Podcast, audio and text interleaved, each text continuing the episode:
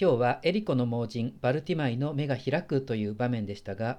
視力回復の手術を受けて目が見えるようになった人の体験によると初めはただ眩しくって光や色だけしか見えないそうです。まこれは生まれてから間もない赤ちゃんも同じみたいです。つまり何かを見るということは肉体的な目で見ているわけではなくて脳というか心というか霊と言ってもいいのかそっちで見ているんだということを示しているわけでだから私たちは自分が見ている世界が本当の世界だと思ってしまっていますが実は自分と例えば隣にいる人と全くものの見え方世界の捉え方違っているんだと思います。まあ、このこと要するに私たちは誰もが完璧になんか全然見えていないんだということこれに気がつくことが何よりも大切でその意味で今日のバルティマイはちゃんと分かっていた。自分が見えていないことが分かっていました。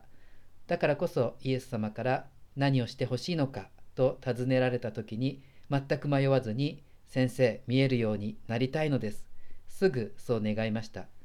私たちもこれをまず願わなくては。他のことを願っている場合じゃなくってまずは見えるようにしてください。バルティマイを見習いたいものです。でも見えるようになればもうただただ幸せ人生バラ色というような単純なことではなくって見えるっていうことはそれまで見えなかった他者の痛みとか悲しみが見えてしまう。それまで見えなかった神様のものすごい愛が見えてしまう。多分そんなのがありありと見えてしまったら気絶とかするしかないんじゃないでしょうか。死んでしまうかもしれません、まあ、実際今日はエリコが舞台ですがエリコを出発したらもうすぐエルサレムでそれは受難と十字架の死という人生の本番です。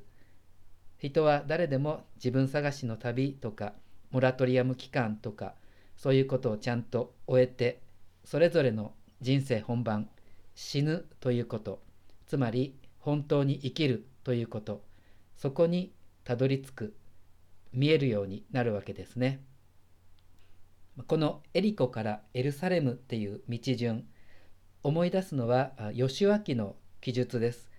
40年の荒れ野の旅を終えていよいよカナンに突入していくその初めにイスラエルの民はエリコの町を陥落させます絶対に崩れるはずがなかった頑丈で巨大なエリコの城壁が神の力であっという間に崩れ去った。これと同じで絶対に開くはずがなかったかたくなな私たちの目が神様の力であっという間に開いてそしていよいよエルサレムイエス様と一緒に私たちも十字架につけられてゆく。自分に死んで本当の命を生きるようになります。もうそんなことできるわけないじゃないかって、えー、心配する必要はありません。なぜなら全ては私の努力とか人間の技とかそんなんじゃなくって神様の見業だからです。人間にできないことでも神様にはできる。今日のバルティマイの目が開いたように時が満ちれば私たちの目も開かれます。だから信頼と希望を持って見えるようにしてください。って祈り続けましょう。